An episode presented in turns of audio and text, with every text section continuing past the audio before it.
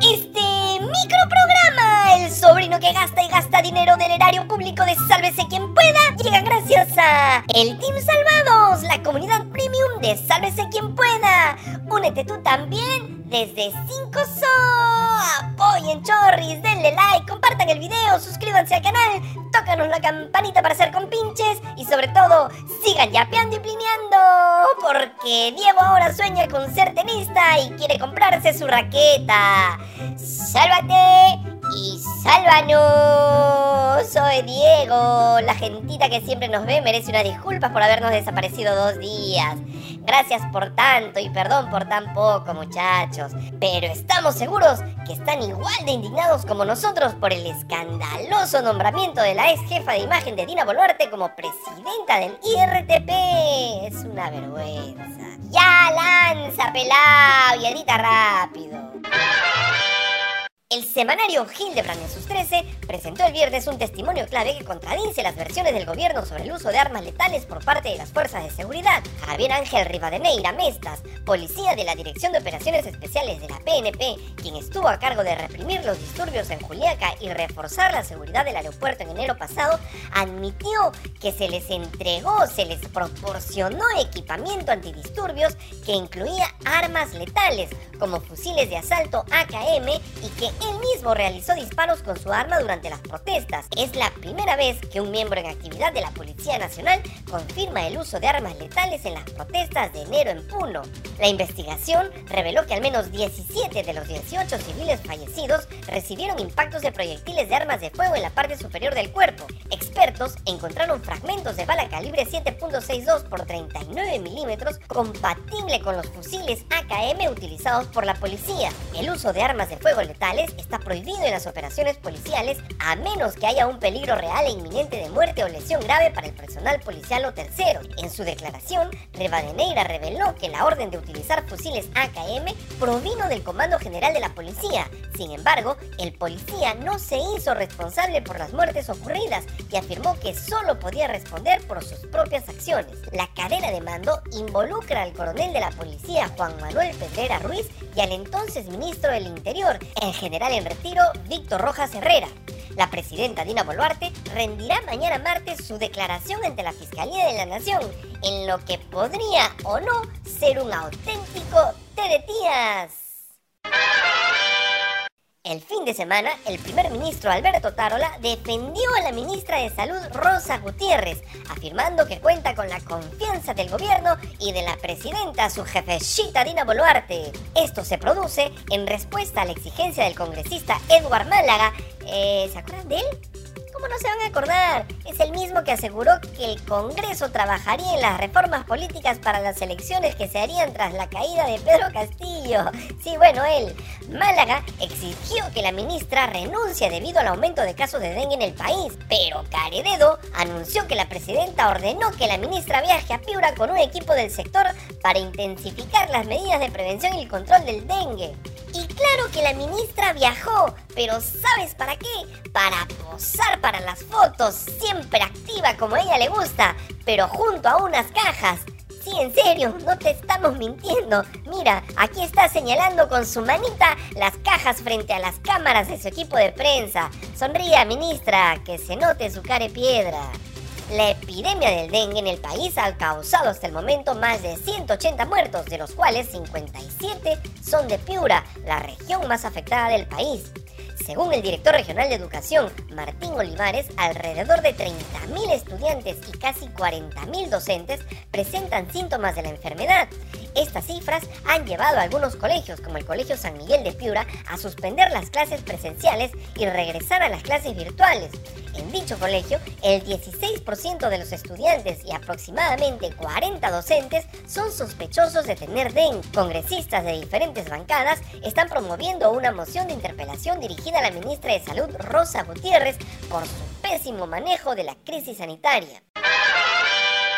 Alberto Nieves, abogado muy cercano a Perú Libre y hermano de Oscar Nieves, quien sería asesor en la sombra de Dina Boluarte, ha implicado a Lenin Romero Casamilca, asesor del congresista Guillermo Bermejo, de tener conocimiento del intento del expresidente Pedro Castillo de dar un golpe de Estado el 7 de diciembre de 2022. Según los audios revelados por Cuarto Poder, Nieves Vela tenía información sobre las coordinaciones previas al último mensaje presidencial de Castillo y señala a Romero Casavilca de coordinar las marchas tras el discurso del exmandatario en el bloque de Bermejo. En los audios se escucha a Nieves Vela mencionando la distribución de celulares con chip nuevo para las coordinaciones antes del fallido golpe de Estado. Lenin Romero y su jefecito Guillermo Bermejo negaron los hechos asegurando que son mentira. Recordemos que Alberto Nieves salió la semana pasada en un audio diciendo que fue él quien le aconsejó a su hermano que le dijera a Dina Boluarte que utilice el doble discurso sobre la violenta represión policial y militar. Y ahora sí, agárrate fuerte el costado, porque tu hígado va a comenzar a zapatear como tú cada vez que escuchas el pío pío. El Congreso de la República gastó más de 490 mil soles, o sea, casi medio palo, en pasajes aéreos para los parlamentarios y su personal de confianza durante el mes de abril pasado. Según los registros del organismo supervisor de contrataciones del Estado, OCE, se detallan los montos desembolsados para viajes nacionales e internacionales. La aerolínea LATAM ha sido la más beneficiada, recibiendo pagos de hasta 147.774 soles en una sola fecha. Según el diario La República, los congresistas de las bancadas de APP, Acción Popular, Fuerza Popular y Perú Libre, así como el personal de algunas comisiones, se encuentran entre los beneficiados. ¡Qué bonito! Palmas protocolares. Ah, pero ¿tú qué dijiste? Eso es todo. Mi hígado, aunque magullado, volvió a sobrevivir. Pues fíjate que no. Según el programa Panorama, el Congreso ha realizado desembolsos de miles de soles en la compra de frigobares y pizarras de vidrio templado, como Diego de su tóxica, para los despachos de los parlamentarios. No les bastó con el buffet, los estacionamientos, las pantallas gigantes LED y la construcción de un policlínico para el personal parlamentario. No, ellos siempre quieren más. Por supuesto, los frigobares, las pizarras y otros artículos son financiados con el dinero de todititos los peruanos. Entre los legisladores que ya pueden guardar sus marcianos en el frigobar de su oficina figuran Juan Carlos Mori, Flavio Cruz, Jorge Morante, Rosángela Barbarán, Gladys Echaíz, Silvana Robles, Edgar Tello, Esdras Medina y Américo Gonza. De acuerdo a información del Congreso, cada electrodoméstico costó entre 600 y 800 soles. El congresista fujimorista, qué raro, Jorge Morante justificó este gasto mencionando la necesidad de ofrecer aguas frescas a los visitantes o el deterioro de los grupos existentes. A eso hay que agregar que además se han solicitado la compra de alfombras y también de platos recordatorios como el caso de Ruth Luque, quien dijo que por lo menos no eran de plata o de oro. Gracias por el ahorro, tía. Según Panorama, cada pizarra de vidrio templado cuesta más de mil soles, cuando una de acrílico y de las mismas dimensiones puede encontrarse por 160 soles.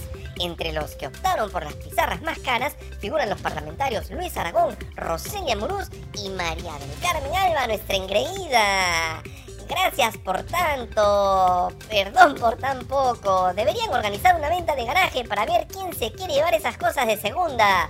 Y no, no hablamos de los y las congresistas, esos son de tercera, miserable, lo desprecio.